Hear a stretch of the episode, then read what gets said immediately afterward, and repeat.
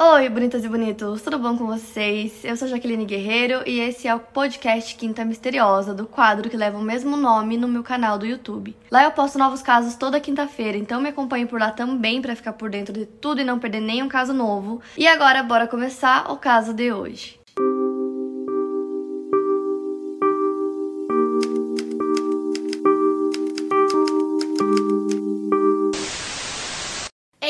Carol Warnels nasceu no dia 29 de fevereiro de 1956 em Rochester, no estado norte-americano de Michigan, Estados Unidos. E antes de falar sobre a Eileen, seu apelido era Lee, eu vou falar um pouco sobre os seus pais. Filha de Leo Dale Pitchman, mas ela não chegou a conhecer o seu pai. Ele apresentava comportamentos violentos desde sua infância. Quando Leo era criança, o seu avô morreu de câncer e sua avó mimou muito ele, sempre fazendo bolos para ele, dando dinheiro para ele. Em sua adolescência, ele bateu e abusou da avó dele. Uma das coisas mais cruéis que ele gostava de fazer era amarrar dois gatos juntos e jogá-los em algum lugar fechado para vê-los brigar. Já a mãe da Eileen, a Diane Warnels, era uma imigrante finlandesa e logo depois que ela nasceu, o seu pai foi preso, acusado de abusar de uma criança de 7 anos de idade e depois matá-la. Ele cumpriu pena em hospitais psiquiátricos em Kansas e Michigan. A Diane acabou se casando com o Leo quando ela tinha 15 anos de idade e ela se divorciou dele em menos de dois anos de casamento. Antes da Eileen nascer, ela teve na verdade outro filho chamado Kit, ele era um ano mais velho que ela, tendo nascido em fevereiro de 1955. Então, voltando a falar da Eileen, em 1960, sua mãe abandonou ela e seu irmão, então eles ficaram sob os cuidados dos avós maternos. Porém, os avós não revelaram para eles que eles eram seus avós, tratavam eles como filhos, então eles achavam que de fato seus avós eram seus pais. Então a situação deles, que já era difícil com a mãe, não melhorou depois que eles foram deixados com os avós, porque vários amigos de infância da Eileen relatam que ela sofria violência física do seu avô e a sua avó era alcoólatra. Então eles não proviam os melhores cuidados às crianças. Quando ela tinha 6 anos de idade, ela sofreu queimaduras faciais gravíssimas, enquanto ela e o Kit, seu irmão, estavam brincando com fogo. Mesmo se recuperando das queimaduras, esse acidente deixou várias cicatrizes no rosto dela. Ela nasceu em uma área próxima de Rochester, ao sul, chamada Troy. Quando completou 11 anos de idade, ela começou a trocar favores sexuais por cigarros, cerveja e dinheiro. Na escola, ela começou a apresentar sintomas de perda auditiva e problemas de visão, além de problemas comportamentais. Os funcionários da escola recomendaram que ela recebesse acompanhamento e tentaram ajudar ela a melhorar o seu comportamento, dando um leve tranquilizante para ela. A Eileen só foi descobrir que os seus avós não eram os seus pais quando ela tinha 12 anos de idade. Então, nessa época, ela e o seu irmão se revoltaram muito por conta disso. Quando ela tinha 13 anos de idade, o seu pai cometeu suicídio enquanto cumpria pena na prisão em 1969. Ele se enforcou em sua cela. A história da gravidez da Eileen é uma das poucas partes da história dela que foi corroborada, e eu acho importante citar isso já no início, porque tem muita coisa do passado dela que ela falava que eram más lembranças e muita coisa também é cercada por rumores. Então, durante a pesquisa, em alguns lugares falava uma coisa, em outro lugar falava outra. E isso se dá não só por rumores no geral das pessoas, mas também porque às vezes ela mesma falava uma coisa e aí em outro momento perguntavam sobre o mesmo assunto, ela dizia outra coisa. Então, eu acho importante citar isso para vocês. Então, a Aileen engravidou e muitas pessoas falam que o pai da criança era o irmão dela, o Kit. E ela já contou que os dois começaram a ter relações desde muito novos então, é uma possibilidade que ele fosse o pai, porém tem uma explicação que é muito mais provável, é igualmente preocupante, mas é mais provável que essa explicação seja correta, que é a de que o pai da criança era um amigo do avô da Eileen, que era um homem inclusive mais velho que o avô dela e ele frequentava bastante a casa deles. Então, vários vizinhos e amigos é, da família da Eileen contam que esse homem sempre estava lá e que provavelmente ele era o pai. Então ela engravidou aos 14 anos de idade, ela acabou abandonando a escola e ela até morou em uma casa para mãe solo, na época que ela estava grávida, então ela deu à luz a um bebê, um menino, e ela acabou entregando a criança para adoção. Nesse mesmo ano, em julho, a avó da Eileen acabou morrendo de insuficiência hepática e no dia que ela morreu, ela começou a ter várias convulsões. E o avô da Eileen não chamou a ambulância em nenhum momento porque ele disse que ele não tinha condições de pagar as despesas médicas, então ela morreu nesse dia. E depois disso, a Eileen e o Keith, irmão dela, ficaram sob os cuidados apenas do avô.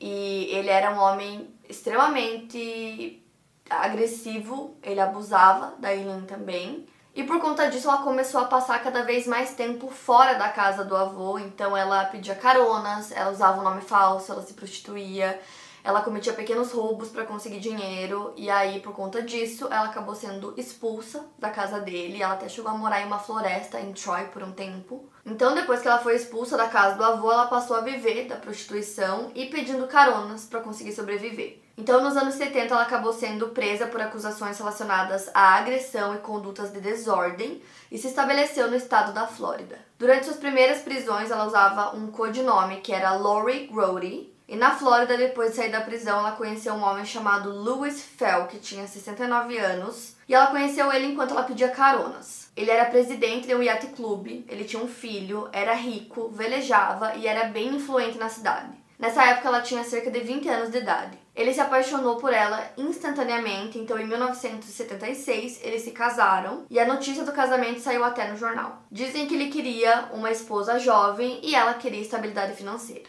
Nessa época, a Eileen costumava deixar a casa que eles moravam para ir para bares e curtir a vida noturna, e ela frequentemente se envolvia em brigas, ela acabou sendo presa novamente por conta disso. E ela também era muito agressiva com o marido, então ele alegou que teve uma vez que ele tinha sido espancado por ela e que ela tinha usado a própria bengala dele para isso. E que ele ficou muito machucado, mas ele sobreviveu ao incidente, então imediatamente ele decidiu pedir o divórcio e também uma ordem de restrição contra a Eileen. Então, por conta disso, ela foi forçada a voltar para Michigan. A anulação do casamento aconteceu apenas nove semanas depois. Nessa mesma época, o irmão da Eileen acabou falecendo repentinamente, ele tinha 21 anos e ele foi vítima de um câncer de esôfago. Com isso, ela acabou recebendo uma pólice do seguro de vida dele, que era no valor de 10 mil dólares. Parte desse dinheiro ela usou para pagar uma dívida de uma multa por dirigir embriagada, pela qual ela foi presa em 1974. Ela também comprou um carro de luxo e acabou sofrendo um acidente com o veículo por estar novamente dirigindo por influência do álcool. E pouco tempo depois disso, o seu avô cometeu suicídio. Quando esse dinheiro acabou, ela retornou para a Flórida, onde novamente voltou a cometer pequenos roubos e eventualmente foi presa.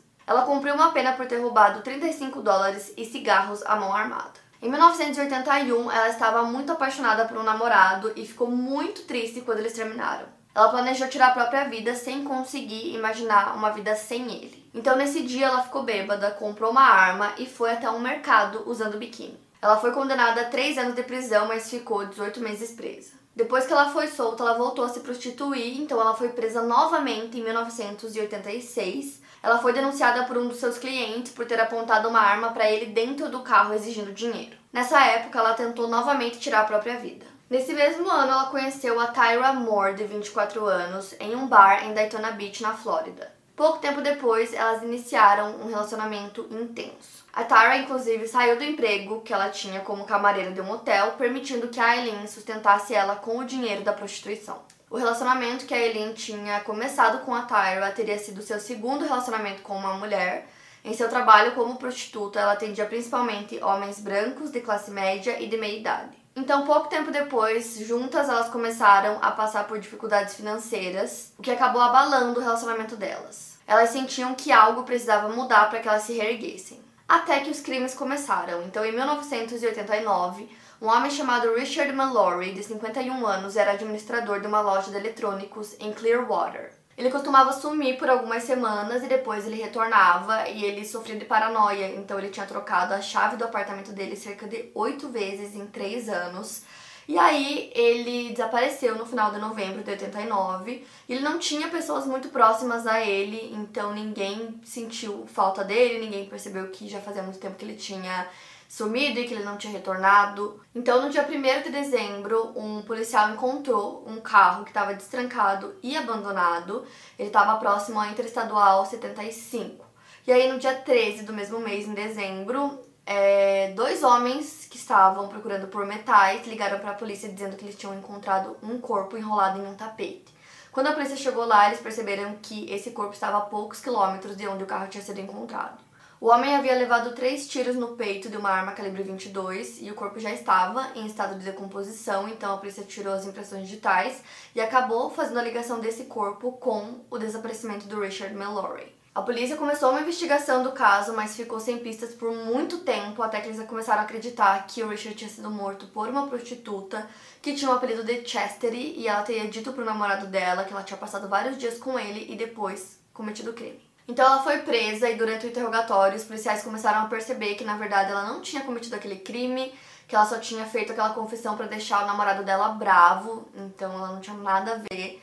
E aí o tempo foi passando com falta de pistas, o caso acabou esfriando. Até que em 1 de junho de 1990, outro corpo de um homem foi encontrado na mata do condado de Citrus. A vítima foi identificada alguns dias depois e seu nome era David Spears, de 43 anos. Ele era um trabalhador da construção civil e foi visto pela última vez no dia 19 de maio do mesmo ano. Ele disse pro seu chefe que ele estava indo para Orlando, mas ele nunca chegou lá. Sua caminhonete foi encontrada logo depois na Interestadual 75 com as portas destrancadas e a carteira de motorista desaparecida. Ele tinha levado seis tiros no torso de uma arma calibre 22. Um preservativo usado foi encontrado perto do seu corpo. No dia 6 de junho, a 48 quilômetros de distância ao sul, no condado de Pasco, outro corpo foi descoberto a alguns quilômetros de distância da Interestadual 75.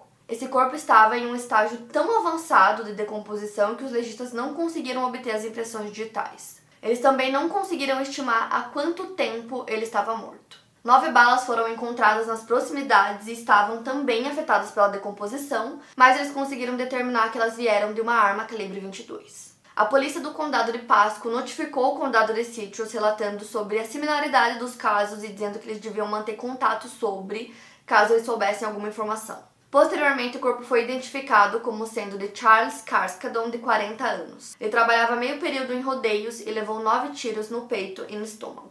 Em 4 de julho de 1990, na rodovia estadual 315, em Orange Springs, na Flórida, um carro sofreu um acidente. Testemunhas avistaram duas mulheres saindo do carro, jogando latinhas de cerveja no mato e discutindo entre si. Uma delas era morena e parecia bem, e a outra era loira e estava com o braço machucado por conta do acidente. As testemunhas disseram que essa era a mais falante. A testemunha ofereceu ajuda, mas a mulher pediu para que não ligassem para nenhuma ambulância, dizendo que o pai dela morava próximo dali. Então as duas mulheres voltam para o carro que estava com o para-brisa quebrado e continuam andando com o carro pela rua até que ele não vai muito longe. Então elas abandonam o carro e começam a ir a pé mesmo e aí elas tinham pedido para que não chamassem uma ambulância, só que as testemunhas ligaram mesmo assim relatando que tinha acontecido um acidente. Então é mandado um representante pro local. Ele encontra as duas mulheres na rua, pergunta se elas são as duas mulheres que sofreram um acidente de carro. E elas disseram que não, que elas estavam bem, que elas não precisavam de ajuda. Então ele deixa as duas e elas continuam andando. Os xerifes do condado de Marion decidem ir até o local, eles encontram o carro e aí eles percebem que além do para-brisa, o vidro da porta da frente também estava quebrado e dentro do carro eles encontraram algumas manchas de sangue no banco. Nisso eles vão procurar a placa do carro e percebem que ela tinha sido removida. Então eles fazem uma pesquisa usando o número do chassi do veículo e percebem que ele pertencia a Peter Sims, de 65 anos, que devotava a maior parte do seu tempo ao ministério cristão. Ele havia desaparecido no dia 7 de junho e tinha deixado a Flórida para ir para New Jersey. Um policial do Departamento de Polícia de Júpiter, na Flórida, que estava trabalhando nesse caso desde o desaparecimento dele, enviou um sinal nacional com a descrição física das duas mulheres, um resumo do caso e retratos falados das mulheres para os investigadores do estado. Mas a essa altura ele já não tinha muita esperança de encontrar o homem vivo. Até que no dia 30 de julho, pela manhã, o Troy Burris, que trabalhava fazendo entregas para uma empresa, começou a rota de entrega daquele dia quando ele não retornou pela tarde. Então a gerente dele começou a ligar para as pessoas perguntando dele. Então ela descobriu que ele não havia chegado em seus últimos destinos de entrega daquela manhã. Então naquela noite ela e seu marido começam a procurar pelo Troy e a esposa dele relata o desaparecimento dele. Às nove da manhã, policiais do condado de Marion encontraram a caminhonete dele em uma curva na rodovia estadual 19. O veículo estava destrancado, mas as chaves tinham sumido. Cinco dias depois, em 4 de agosto, uma família estava fazendo um piquenique na Ocala National Forest quando eles se depararam com um corpo em uma clareira, a praticamente 12 quilômetros de distância de onde o veículo tinha sido encontrado. Então, por conta do calor e da umidade daquele local onde encontraram o corpo, ele já estava em um estado avançado de decomposição, mas a esposa do Troy conseguiu identificar que era ele por conta da aliança que ele estava usando no dedo. Ele tinha 50 anos e levou um tiro nas costas e um tiro no peito de uma arma calibre 22. Então, no dia que ele desapareceu, a polícia tinha prendido um traficante que estava pedindo carona na rodovia, então ligaram ele ao crime. Mas depois de investigar mais a fundo, perceberam que ele não tinha nada a ver, então ele foi descartado como suspeito.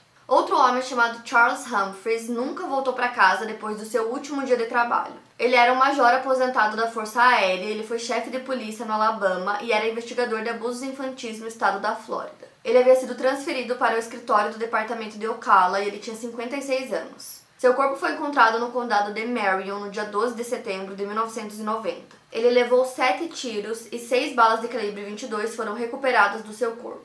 Ele também havia levado tiros na cabeça e no tronco. Seu carro foi encontrado mais tarde no condado de Swanee. No dia 19 de novembro do mesmo ano, o corpo de um homem de 62 anos chamado Walter Antonio foi encontrado em uma parte remota do condado de Dixie. Ele era caminhoneiro e às vezes trabalhava como segurança. Ele levou quatro tiros na cabeça e nas costas. Seu carro foi encontrado cinco dias depois no condado de Brevard. A polícia do condado de Marion começou a perceber que vários desses casos tinham similaridades, como por exemplo, as balas usadas eram de calibre 22, na maioria dos casos, é, os corpos foram encontrados nus ou parcialmente vestidos. Então eles começaram a acreditar que todos esses casos estavam relacionados e que quem cometia os crimes pedia caronas pela estrada e que a aparência dessa pessoa não demonstrava riscos para as vítimas, que acabavam aceitando e dando carona.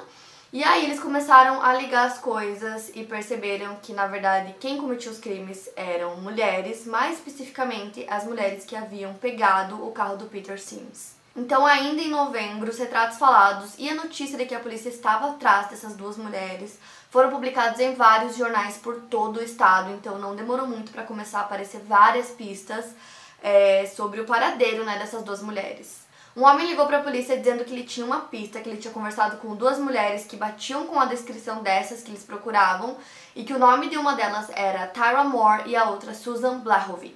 Outra testemunha anônima identificou as mulheres como Ty Moore e Lee Blahovic, dizendo que elas eram um casal e que a Lee era a dominante, que ela era uma prostituta que sempre ficava nas paradas de caminhões. Até que a maior pista do caso veio de Port Orange, próximo a Daytona. A polícia estava rastreando todos os passos da Lee Blahovic e da Tyra Moore, obtendo uma descrição dos seus movimentos desde o fim de setembro até o meio de dezembro de 1990. Então eles foram descobrindo várias coisas, descobriram que elas ficavam em motéis e que ali utilizava outro nome que era Cami Marsh Green. Elas passaram um tempo morando em um apartamento que ficava atrás de um restaurante e no começo de dezembro elas saíram desse apartamento, mas ali retornou sozinha para o local e ficou lá até o dia 10 de dezembro. Então a polícia fez uma rápida pesquisa da carteira de motorista e do histórico criminal da Tyra Moore, da Susan Blahovic e da Kami Marsh Green. A Tyra não tinha registros. Em 1983, ela foi acusada de invasão a domicílio, mas a queixa foi retirada. Já a Susan tinha uma prisão por invasão e a Cami Green não tinha nenhum registro. Porém, as fotos da carteira de motorista da Susan e da Cami não batiam. Eles descobriram também que o nome Cami Green era utilizado quando as duas mulheres vendiam coisas em lojas de penhores. A polícia de Volusia descobriu que a Kemi vendeu uma câmera de carro e alguns outros itens em uma casa de penhores em Daytona Beach. No recibo da casa de penhores, a polícia conseguiu uma impressão digital. Os itens vendidos pertenciam a Richard Mallory, que foi o primeiro né, da série de homens que foram mortos sob o mesmo modus operandi. Em Ormond Beach, Kemi vendeu uma série de ferramentas que batiam com a descrição das que foram roubadas do veículo de outra vítima, que no caso era o David Spears. Aquela impressão digital que eles conseguiram foi essencial, porque em uma pesquisa inicial não foram encontradas correspondências, mas em uma pesquisa manual nos arquivos de impressões digitais da polícia de Volusia, em cerca de uma hora eles encontraram uma correspondência que era uma mulher que usava o nome de Lori Grody. Ela havia sido presa por porte ilegal de arma e as digitais batiam. Todas essas informações foram enviadas para o National Crime Center Information e correspondências apareceram em Michigan, Colorado e Flórida. Foi só aí que eles perceberam que Lori, Susan e Cami eram todas a mesma pessoa e que no caso não era nenhuma dessas, e sim a Aileen Wuornos. Em 5 de janeiro de 1991, eles começam a corrida para encontrar ela. Dois policiais disfarçados de traficantes da Georgia usaram o nome de Bucket e Drums e eles foram para as ruas para procurar por pistas. Três dias depois, no dia 8, eles encontraram ela e ela tava no Port Orange Pub, que era tipo um bar. e eles queriam se aproximar dela com calma para tentar extrair o máximo de informações possíveis pro caso. Só que eles foram surpreendidos pela polícia local que entrou no bar e levou ela para fora e ela estava sendo presa por um mandado pendente e nisso a polícia de Volúzia ligou para a polícia local, explicou que eles estavam no meio de uma investigação, no meio de uma operação e que não era para prender ela naquele momento. Então, eles soltaram ela e ela voltou pro bar. Então, os policiais disfarçados começaram a conversar com ela, eles pagaram algumas cervejas para ela e até ofereceram carona naquele dia, só que ela não aceitou e ela saiu do bar por volta das 10 horas da noite. Então, ela começou a caminhar pela estrada e eles foram seguindo ela com o carro com todas as luzes apagadas. Eles foram orientados a parar de seguir ela naquele momento porque ela poderia perceber então ela vai para outro bar chamado Last Resort e aí os policiais disfarçados vão para esse bar também, ficam lá por um tempo. E eles saem do bar por volta da meia-noite, porém a Aileen continua lá, inclusive ela dorme naquele bar no dia. E aí na manhã seguinte os dois voltam pro bar e ela ainda estava lá, só que agora ela estava acordada. E a ideia deles era prender a Aileen naquela noite, né? Então eles iam esperar um tempo, tentar conseguir mais informações e prender ela no final do dia Porém, eles descobriram que ia ter, tipo, um churrasco lá naquele bar, que ia acontecer várias coisas, ia ter muita gente lá, então talvez ficasse um pouco mais difícil de fazer a prisão, talvez ficasse muito tumultuado, então eles decidiram fazer a prisão naquele momento. Então eles começam a conversar com ela e perguntam se ela quer ir até o quarto do hotel que eles estão ficando para tomar um banho, ela aceita. Quando eles saem do bar, já tinha um policial lá de Volusia esperando para fazer a prisão, então ele fala para Eileen que ela tá sendo presa sob um mandato no nome de Laurie Grody, que inclusive era um dos nomes que ela usava, né, mas como vocês sabem, não era o nome verdadeiro dela. Então, nesse primeiro momento, eles não mencionam para ela sobre todos os crimes, né, que eles estavam percebendo que provavelmente estavam interligados e que ela era suspeita, eles não falam nada sobre isso. E aí, é, dois dias depois, eles conseguem localizar a Tyra. E ela tava morando com a irmã dela em Pittston, na Pensilvânia, e ela tinha terminado o relacionamento com a Eileen no ano anterior, então ela tinha ido pra lá morar com a irmã, e nisso dois policiais são mandados até o local para entrevistar ela. Então, logo no início, eles explicaram para ela que ela não estava sendo acusada de nada, eles só precisavam colher o depoimento dela.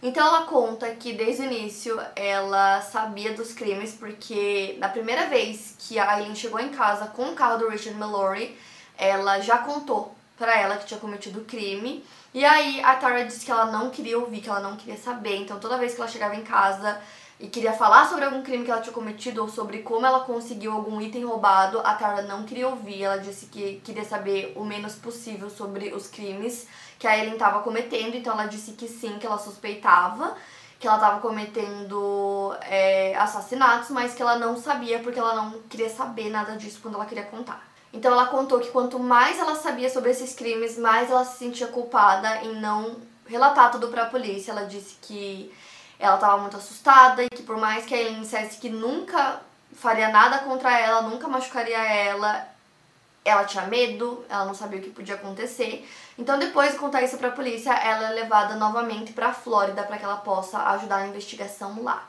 Então, a polícia começou a bolar um plano. Eles colocaram a Tara em um hotel em Daytona Beach e aí eles queriam que ela ligasse pra Eileen, essas conversas seriam gravadas e era para ela falar que ela tinha voltado pra Flórida, que a mãe dela tinha dado um dinheiro para ela, que ela precisava recuperar algumas coisas.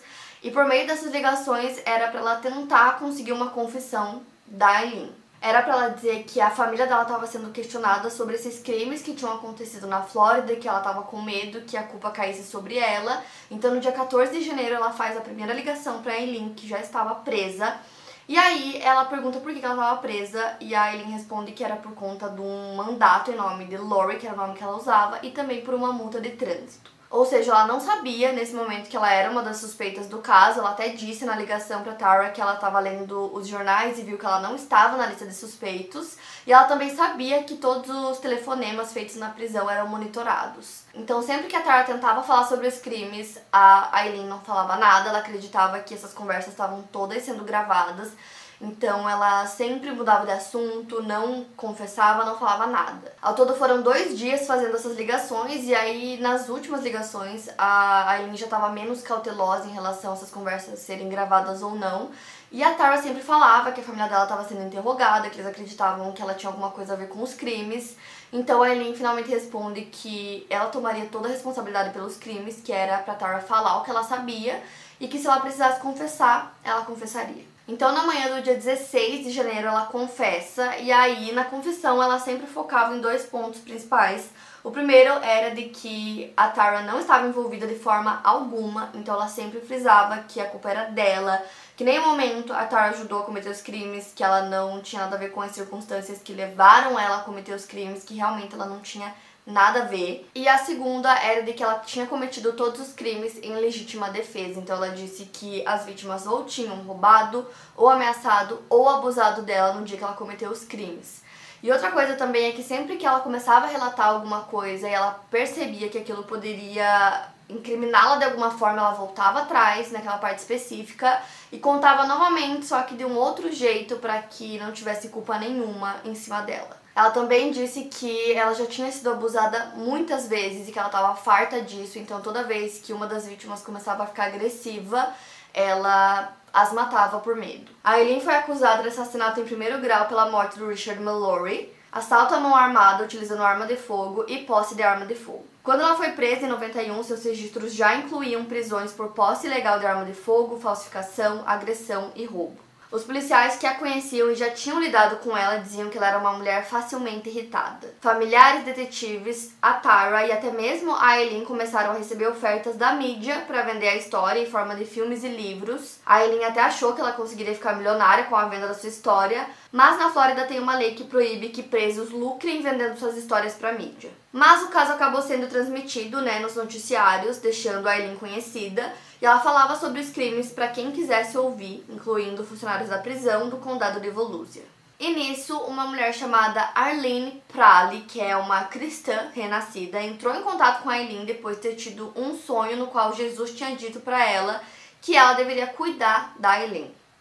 Então ela disse que tinha visto uma foto dela no jornal e ela escreveu uma carta para ela dizendo: "Meu nome é Arlene, eu nasci de novo. Você vai achar que eu sou louca, mas Jesus me disse para escrever para você". Então nessa carta ela deixou o telefone da casa dela para Eileen e no dia 30 de janeiro ela recebeu uma ligação.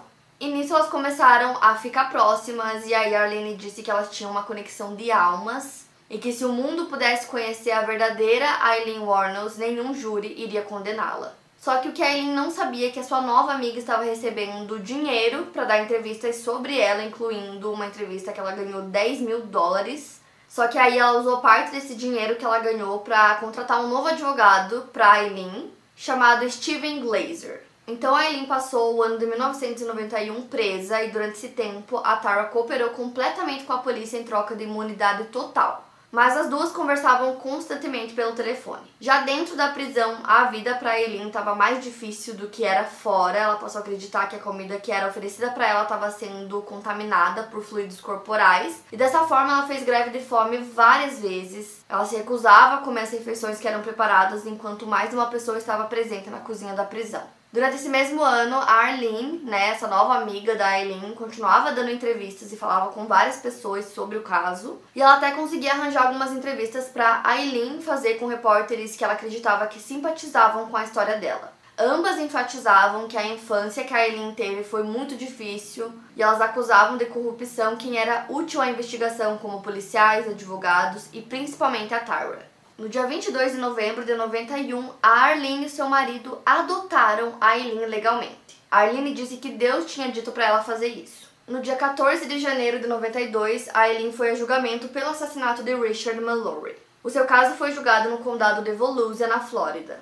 Ela foi representada pela defensora pública Tricia Jenkins. E esse foi o único julgamento ao qual Eileen foi submetida. O Steven Glazer, seu advogado particular, a representou depois desse primeiro julgamento, organizando os argumentos em relação a ela nunca ter contestado sua culpa nos demais assassinatos. O promotor do caso foi o promotor estadual John Tanner e o juiz foi Uriel Blount. Ele estava aposentado, inclusive, na época, mas ele saiu da aposentadoria especialmente para julgá-la. O caso foi montado pela promotoria e eles baseavam-se principalmente em uma confissão que tinha sido gravada em vídeo. Aileen tinha confessado para os detetives enquanto estava sob interrogatório. Eles apresentaram evidências relacionadas a outras acusações de assassinato de Aileen, baseando-se na lei da Flórida chamada Regra de Williams, que permite a adição de evidências relacionadas a crimes paralelos ao crime pelo qual a pessoa está sendo julgada. Porque nesse primeiro momento ela estava sendo julgada apenas por um assassinato. Então isso ajuda a promotoria a mostrar o motivo, intenção, conhecimento e o modus operandi do acusado, demonstrando, por exemplo, que o crime não foi um fato isolado. Se a regra de Williams não tivesse sido utilizada nesse caso, a alegação de legítima defesa de Aileen teria mais credibilidade. Entretanto, com o júri sabendo que os demais assassinatos foram cometidos da mesma maneira, era difícil de acreditar que todos eles tinham sido em legítima defesa. O médico legista que examinou o corpo do Richard Mallory disse que ele levou de 10 a 20 minutos para morrer, e durante esse período ele ficou agonizando. A Tara testemunhou dizendo que a Eileen não parecia emocionada, chateada ou muito bêbada quando ele contou sobre ter cometido esse crime. Já os promotores rejeitaram as alegações da Eileen de que os sete assassinatos cometidos por ela foram em legítima defesa. Eles que toda vez que era pedido para ela fazer esse relato, ela mudava completamente a história. Então, num primeiro momento, ela disse que o Richard deu uma carona para ela, ele pegou ela numa estrada e ele parou em um local assim que era uma área mais arborizada para que eles tivessem relações. Ela disse que eles iniciaram uma discussão e que ela sentiu que ela seria roubada ou abusada por ele, então ela pegou a arma dela que estava dentro da bolsa e os dois começaram a lutar pela arma. Ela disse que ela conseguiu ficar com a arma, então ela atirou nele uma vez, ele abriu a porta do carro, caiu, tipo, para fora do carro, fechou a porta. Nisso ela disse que ela saiu do carro, foi até ele e atirou nele mais uma vez. Depois disso, ela conta que ela disparou a arma mais duas vezes e que depois ela procurou por dinheiro no bolso do Richard e que ela colocou o corpo dentro de um tapete, abandonou lá no local e que ela fugiu de lá utilizando o carro da vítima. Ela também contou que ela tinha mentido para Tara quando ela falou sobre esse crime. Ela disse que uma vez ela contou que tinha encontrado um corpo dentro é, de um tapete e em outra versão ela teria contado que ela teria cometido o crime. Porém, na confissão gravada, em nenhum momento ela citou é, que o Richard tinha tentado abusar dela. Na verdade, parecia que o tempo todo ela estava tentando defender a Tara. E ela até disse que ela tirou uma vida e que ela teria matado pessoas e que ela merecia morrer. Só que aí a defesa argumentou que a confissão gravada foi obtida de maneira involuntária por parte da Aileen, violando seu direito ao devido processo legal. Ela foi informada de seus direitos pela polícia e recebeu um defensor público que aconselhou ela a não dar longas declarações à polícia, mas mesmo assim a defesa alegou que o fato da polícia ter explorado bastante o relacionamento dela com a Tara para obter uma confissão prejudicou sua saúde mental, de maneira que ela não conseguiu compreender completamente o que havia sido dito sobre os seus direitos e os conselhos que recebeu de seu advogado.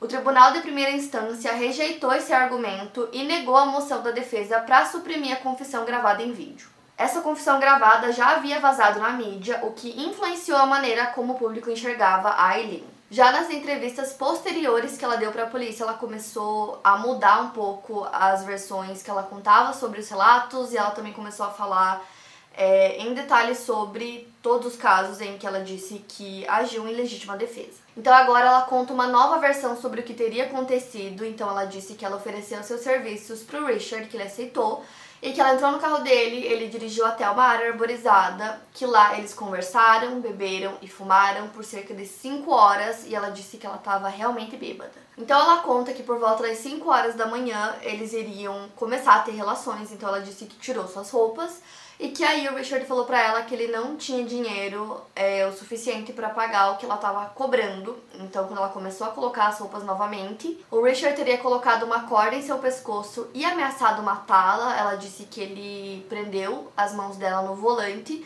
e que ela foi abusada violentamente. Depois ele teria desamarrado ela e mandado ela se deitar. Ela disse que nesse momento ela achou que ele iria matá-la, então ela conseguiu pegar a arma dela na bolsa, os dois lutaram pela arma e ela conseguiu atirar nele, que depois atirou mais duas vezes em legítima defesa. Mesmo contra a vontade dos seus advogados, a Aileen testemunhou no seu próprio julgamento. Ela tinha o direito constitucional de não testemunhar e a promotoria não poderia obrigá-la, mas ela quis testemunhar mesmo assim. Durante seu depoimento, ela mais uma vez alegou que tinha agido em legítima defesa e durante as perguntas ela ficou irritada e agitada. Ela foi aconselhada por seus advogados a não responder às perguntas e ela invocou seu direito de quinta emenda 25 vezes que para quem não sabe é um termo frequentemente usado para invocar a cláusula de autoincriminação quando as testemunhas se recusam a responder a perguntas em que as respostas possam incriminá-las. Ela foi a única testemunha da defesa. Outra questão levantada pela defesa foi que logo após a prisão da Eileen, três detetives da polícia e sua ex-namorada Tyra falaram com a mídia para vender a história dela. Algumas pessoas desconfiaram que os acordos feitos entre eles e a mídia influenciavam as testemunhas a exagerar em suas histórias para ganharem mais notoriedade e receberem ofertas mais lucrativas da mídia. No dia 27 de janeiro de 92, após deliberar por duas horas, o júri a considerou culpada de todas as acusações. Ela ficou furiosa com o veredito e gritou: Eu fui abusada, espero que você seja abusada. Tudo que eles disseram sobre mim estava cheio de mentiras. Nenhuma dessas coisas era verdade. Eu sou totalmente sã, eu não usei drogas. No dia seguinte, a fase da sentença começou. Um julgamento de pena foi realizado com o mesmo júri para determinar se ela seria condenada à morte ou à prisão perpétua. É importante citar que foram dados muitos diagnósticos para Eileen. O Dr. Bernard, psicólogo e especialista do Estado, testemunhou na fase de penalidades dizendo que ela sofria de transtorno de personalidade limítrofe, que é caracterizado por um padrão generalizado de instabilidade em relacionamentos, autoimagem, humor, comportamento, bem como hipersensibilidade à possibilidade de rejeição e abandono. Ele também disse que ela sofria de transtorno de personalidade antissocial, que é caracterizado por um padrão generalizado de descaso com as consequências e direitos dos outros. Ele também concordava com outros especialistas que ela tinha certa deficiência de capacidade e sofria de perturbação mental no momento do crime, mas concluiu que a deficiência não era substancial e que a perturbação não era extrema. Ele também concordou que haviam evidências atenuantes não estatuárias em seu comportamento, como seus problemas mentais, alcoolismo e distúrbios. Para responder à introdução de evidências sobre a infância difícil e criação da Aileen, o Estado chamou duas pessoas para testemunharem sobre a infância dela. Uma delas era a tia biológica da Aileen, a quem ela acreditava que era irmã, né? Porque, como eu falei para vocês, ela foi criada pelos avós. E só mais tarde descobriu que eles eram avós e não pais dela. Então, a tia biológica foi uma dessas que testemunhou. E também pelo seu tio Barry Wernels, que na época ela também acreditava que era seu irmão. O Barry testemunhou que seu pai e avô da Aileen era um homem que estabelecia muitas regras e era alguém que eles tinham que sempre tomar cuidado. Entretanto, ele alega que nunca viu seu pai bater em Aileen, mesmo assim, ele sabia que ela sofria espancamentos. Quando ela tinha 10 anos, ele disse que a disciplina do seu avô se tornou mais rígida. A defesa dela tentou mostrar que ela foi uma pessoa que viveu uma vida horrível, cheia de violências, com pouco amparo e que mais tarde apenas atacou seus agressores em resposta a esses anos de sofrimento. O advogado de defesa se referiu à sua cliente como uma criança danificada e primitiva e implorou ao júri que poupasse a vida de Aileen. Por 12 votos a zero, o júri a condenou à pena de morte no dia 31 de janeiro de 92. Eles concluíram que haviam cinco circunstâncias agravantes e um fator atenuante no caso. Eu vou colocar eles na tela para vocês, então vocês podem pausar para conseguir ler. O fator que o júri considerou atenuante foi ela sofria de transtorno de personalidade limítrofe e eles concluíram que mesmo que ela apresentasse dificuldades psicológicas, ela sabia diferenciar o certo do errado. Já o juiz considerou os seguintes fatores atenuantes não estatuários que eu vou colocar na tela. E eu coloquei tudo isso na tela para vocês porque foi por conta desses fatores que o juiz seguiu a recomendação de morte do júri e condenou a Eileen Warnels à cadeira elétrica. Depois do julgamento, foi descoberto que a Tara tinha feito alguns acordos para que fossem feitos filmes e livros sobre a história dela e da Eileen, e que também três detetives que estavam é, envolvidos na investigação do caso também fizeram alguns acordos e que depois disso eles pediram demissão. Então, basicamente, essas pessoas estavam tentando lucrar com a história da Eileen. Os detetives, em sua defesa, disseram que eles não queriam esses lucros para eles, que eles iriam usar o dinheiro para fazer um fundo para vítimas. Já o Steven Glazer, que é o advogado da Eileen, que foi contratado pela Arlene, que adotou ela, ele foi acusado pela defensora pública Trisha Jenkins de lidar mal com o caso e com todas as apelações que vieram depois do julgamento ela disse que o Steven teria dito em certo momento que ele só pegou o caso por conta de toda a exposição que ele teria na mídia e que ele mal teria pegado em todos os documentos e informações sobre a investigação, nos arquivos mesmo, né, sobre o caso para que ele pudesse preparar uma nova estratégia depois do veredito que ela teve. Só que aí no dia 31 de março de 92, a Aileen não contestou ter cometido os outros crimes pelos quais ela foi condenada, pois ela queria se acertar com Deus. Em novembro de 92 foi descoberto por Michelle Gillen, que é uma repórter da NBC, que a primeira vítima da Eileen, que foi o Richard Mallory, já tinha cumprido 10 anos de prisão por abuso violento fora do estado da Flórida. Essa informação era desconhecida pelos detetives do caso, inclusive eles negaram qualquer evidência que apontasse para esse fato ou evidências que corroborassem com a alegação de abuso que a Aileen deu. O juiz se recusou a permitir que isso fosse admitido no processo depois do julgamento e a Aileen nunca foi submetida a um segundo julgamento. Já a relação da Aileen com a Arlene, que foi a mulher que adotou ela, não durou muito também. Depois de um tempo ela começou a perceber que basicamente ela só queria lucrar em cima dela e ela disse que depois de um tempo ela começou a receber dicas é, que a Arlene e o marido dela davam para ela de como ela poderia cometer suicídio na prisão. E ela também suspeitava que eles haviam aconselhado ela a não contestar essas novas acusações, né, que eram muitas, porque o Steven não era um advogado qualificado para isso, ele não conseguiria cuidar de um caso com múltiplas acusações de assassinato. Então, em junho de 92, ela se declarou culpada do assassinato de Charles Carskadon e recebeu uma quinta sentença de morte em novembro. Em fevereiro de 93, ela se declarou novamente culpada do assassinato de Walter Antônio e recebeu uma nova condenação à morte. Durante o apelo que ela fez ao tribunal, ela alegou novamente que o Richard havia abusado dela.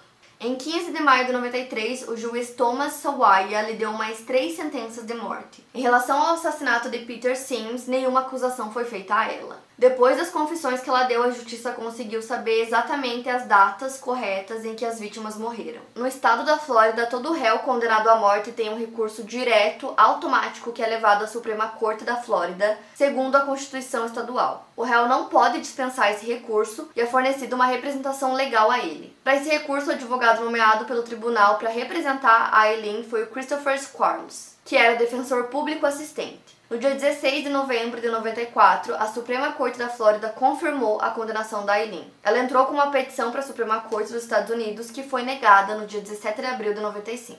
A Eileen argumentou que o seu advogado do julgamento inicial havia lhe fornecido uma representação ineficaz. Isso foi exemplificado pelo fato de ele não ter descoberto as acusações anteriores contra o Richard Mallory, que poderiam ter sustentado a versão da Eileen ter sido abusado por ele. Outra coisa que foi argumentada foi que o advogado não chamou outras testemunhas no julgamento que pudessem falar sobre a infância e todos os abusos que a Eileen sofreu em sua vida. Inclusive, vários amigos de infância da Eileen, pessoas que conheciam ela, disseram que se eles tivessem sido chamados, eles teriam ido até o julgamento para testemunhar a favor dela, contando tudo que ela já tinha sofrido.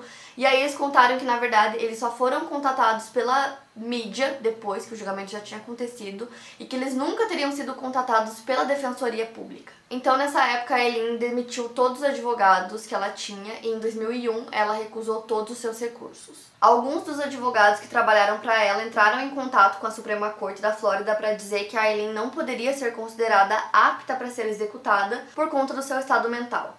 Ela também escreveu diversas moções extensas, desconexas para os tribunais, alegando que os funcionários da prisão abusavam dela. Todas as moções dela foram avaliadas e rejeitadas pelos tribunais de apelação, tanto estaduais quanto federais. Dois anos antes de ser executada, ela deu uma entrevista no Corredor da Morte para Claire Metz, que é uma correspondente de uma emissora de TV, e disse a ela que matou os homens a sangue frio. Ela disse entre aspas: Eu os roubei e os matei frio como gelo. E faria de novo. E sei que eu mataria outra pessoa porque odiei humanos por muito tempo.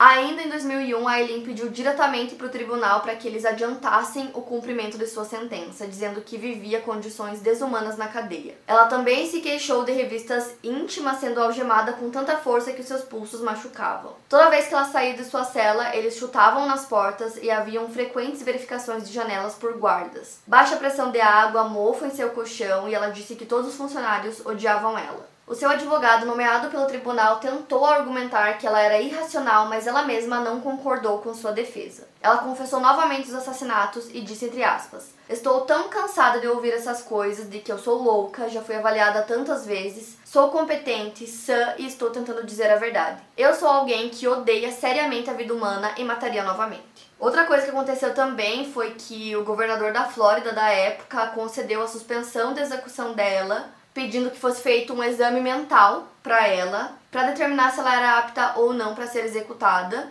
Então, três psiquiatras examinaram a Eileen e concluíram que ela era apta para execução, então a suspensão da execução foi retirada. No dia 9 de outubro de 2002 ocorreu sua execução e um porta-voz da prisão disse que ela foi acordada às 5 e meia da manhã, que ela pediu uma toalha para poder lavar o rosto.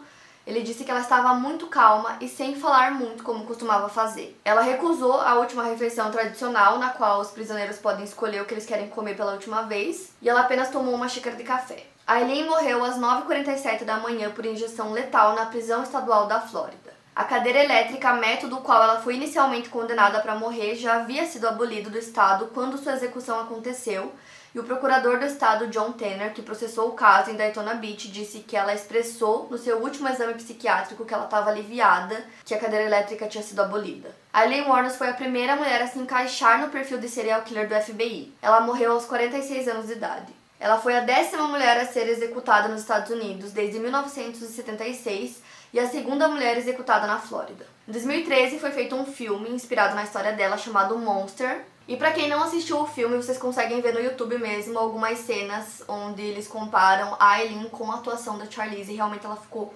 muito, muito, muito parecida. É, facilmente vocês encontram aqui no YouTube, não só isso, como várias coisas sobre o caso, entrevistas, é, tem bastante material, já que ela falou sobre os crimes várias vezes, deu muita entrevista e tal. A história dela também foi retratada em 2015 na série American Horror Story. E eu queria deixar assim no final do vídeo é, pra gente pensar sobre esse caso, porque assim como outros casos, esse também me deixa pensando muito na questão de que se ela realmente era um monstro, como é o título do filme, ou se ela era apenas uma vítima, ou se ela era os dois, né? É muito claro que ela sofreu muito durante a vida dela e eu não consigo não ter empatia por ela, assim, por tudo que ela sofreu nos primeiros anos de vida é, e também o quanto ela sofreu morando com os avós, por tudo que ela passou desde muito nova, então, assim, foram coisas bizarras e dá pra entender muita coisa, né, só pegando a infância dela, mas, assim como eu já falei em outros casos, por mais que a gente sinta empatia, não dá pra esquecer e simplesmente ignorar os crimes que a pessoa cometeu. Para mais casos, siga o meu podcast. Lembrando que os casos novos saem primeiro lá no meu canal do YouTube. Obrigada por ouvir e até o próximo caso.